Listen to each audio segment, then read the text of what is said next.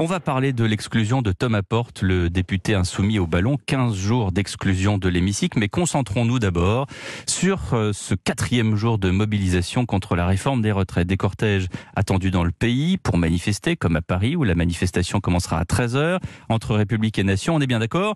C'est bien en fonction du nombre de manifestants que ça passe ou ça casse, Gérard Carrero Exactement. Vous avez vous parlez d'or, mon cher Pierre.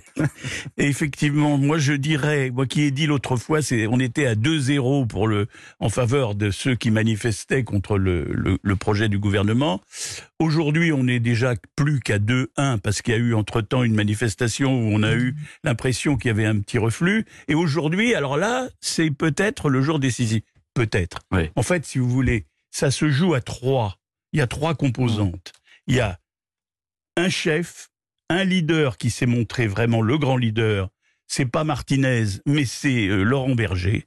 Laurent Berger, qui a déjà la stature du chef du, Mhm. du syndicat le plus important aujourd'hui en France, et qui fait preuve effectivement d'un comportement assez exceptionnel. Il a même utilisé le- euh, des phrases comme on n'avait jamais entendu, en disant à Macron "Bordel, on n'est pas responsable depuis le début." Oui, Bon. oui. Bon, donc un, un leader syndical qui domine.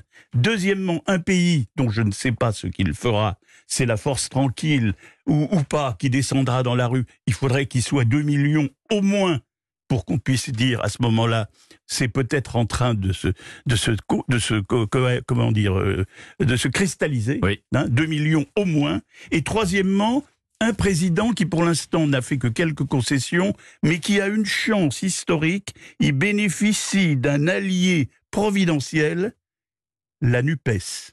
Le Parce que comportement, euh, parce que le comportement, LFI oui, Oui, la oui. NUPES, enfin, Mm. LFI surtout à l'intérieur de la C'est le NUPES, cœur battant de et certains LFI. énergumènes à l'intérieur de LFI, on va en parler, donc Oui, je ne vais pas m'étendre, parce que s'il n'y avait pas cet élément providentiel, effectivement, Hmm. le président de la République serait un peu démuni. Michel Cotin. Moi, je suis, je suis pas d'accord avec euh, Gérard lorsqu'il dit ça Ah, passe, bah, très bien, ça, ça passe ou ça signe. casse.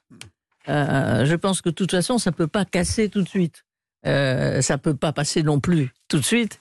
Mais je ne vois pas, même dans une manifestation avec une mobilisation, on sait que c'est une mobilisation le samedi après-midi, etc. Je, je, je récuse ça passe ou ça casse. Hmm. Et J'ai pas Euh, dit ça mais- passe ou ça Oui, casse, oui, non, si tu, enfin, Non, bon, non, Non, c'est moi, c'est moi, c'est- moi, c'est moi, c'est moi, c'est je, titre. je veux bien que C'est tu une question. Je veux bien que tu Non, non, non, non, mais question, tu réponds. Enfin bon, Alors, Michel Cotin, peu- cas, peu Michel. Cotin, pas tous ensemble. Peu ça importe. ça Pas tous ensemble, Je- Michel Cotin. je, pense que ça n'est pas euh, la réunion décisive et la manifestation décisive. Mm. C'est une manifestation importante qui sera importante, d'autant plus qu'elle est qu'elle est le samedi, qu'elle est appelée pour euh, à, à être suivie par beaucoup d'autres. Euh, mais je trouve que c'est plutôt dans l'accumulation du mouvement social qu'on trouvera peut-être la réponse à ça passe ou ça casse. Euh, mais pour le moment, euh, il y a un article 1 qui est passé, mais Oui, c'est quand même un des plus importants. C'est les régimes spéciaux, c'est quand même un des plus importants. Et puis bon, alors on voit l'obstruction, mais ça, on, on en, on en reparle. On parle sûrement de la France insoumise. Mais enfin, je, je crois que c'est plus long que ça. Ceux qui pensent que ce soir ils auront fini des retraites euh, me semblent excessivement optimistes, enfin pour leur cause, en tout cas. Catherine Ney. Oui, moi, je pense aussi. Alors, Jean- Jean-Luc Mélenchon espère aujourd'hui la plus grande mobilisation depuis un demi-siècle. Bon, mais comme il, euh, comme il y a quelques années, il, espérait avoir un million euh, à Paris, euh, une foule pour des, pour des, défiler dans Paris.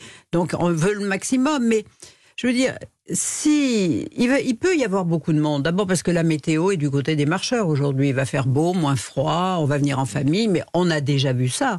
C'est-à-dire que si on si on n'a pas de, re- de recul historique, enfin bref, hein, ne serait-ce que de- de 2010, on se dit ah oui ça va être très important. Mais quand on se souvient qu'il y a eu 14 manifestations en 2010, que certaines ont eu près d'enfin chiffré par la CGT plus de 2 millions, qu'il y avait déjà beaucoup de monde dans les petites villes, qu'un di- samedi on était venu en famille avec les enfants en poussette, les plus jeunes pour déjà les appeler les bébés à voilà une- une- leur donner la culture de la manif. Mais je veux dire, il s'est rien passé, la loi est passée, la loi a été votée euh, de, en passé de 60 à 62 ans. Mm. Les socialistes avaient dit dès qu'on viendra, euh, on, on le- on reviendra aux 60 ans, il n'en a rien été.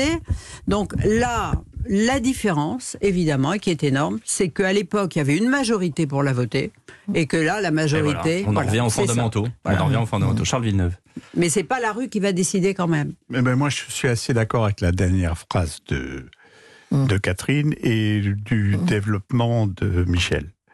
Euh, je pense que le gouvernement n'a d'autre choix que de tenir. Mm. Bon. Et que c'est pas la rue qui peut-être impressionnera une partie des députés à la Chambre, euh, vraisemblablement, mais que sur le fond, et par rapport aux principaux principes édictés par cette réforme des retraites, le gouvernement Mhm. n'a d'autre choix que de tenir. Mhm.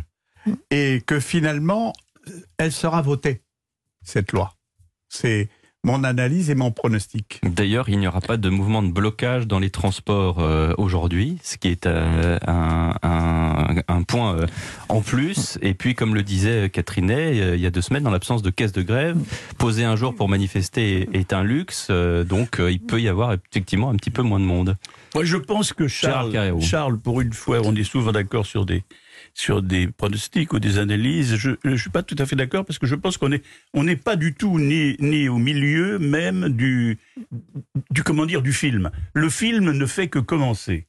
Et je pense qu'il va y avoir d'autres épisodes. Et effectivement, cela étant, je suis prêt, je l'ai déjà dit dans mon truc liminaire, c'est que euh, la, la NUPES et LFI font tout pour venir au secours du gouvernement. Parce que ce pays, aujourd'hui, n'est pas prêt à faire le désordre. Le désordre, que ce soit le désordre à l'Assemblée, Hmm. avec ce qui se passe honteusement Hmm. à l'Assemblée, On va en parler. le désordre ailleurs, le pays n'en veut pas. Dès qu'il y aura le désordre, ou une forme de désordre, ou plusieurs formes de désordre, ça jouera en faveur du président de la République. Donc c'est parti pour. C'est en ce sens-là peut-être que vous Mais- avez raison. Non, Oui. mais d'accord. Mais je suis assez, Villeneuve. je suis assez d'accord euh, sur. euh, je suis d'accord sur euh, Michel et Catherine. Avec Catherine et je Michel. suis d'accord Ah oui. avec ce que vient de dire Gérard, en ce sens où que le meilleur allié du gouvernement, c'est évidemment à l'intérieur de l'hémicycle par rapport aux, aux nostalgiques de Robespierre. Oui. Et d'ailleurs, ils appartiennent au club. Euh, Il est, il est vraisemblable qu'ils ont été inspirés, puisque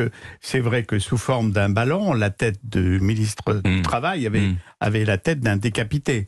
Bon, et, et c'est un peu cette image que nous avons eue. Euh, Alors, justement, ben oui, c'était euh, une communication à la, aux islamistes Daesh qui faisaient ça. Quoi. C'est extraordinaire. Samuel et puis quand Paty. même, oui. Et puis il faut pas oublier qu'il y a eu un décapité chez nous et que ça rappelle quand même des choses qui sont terrifiantes.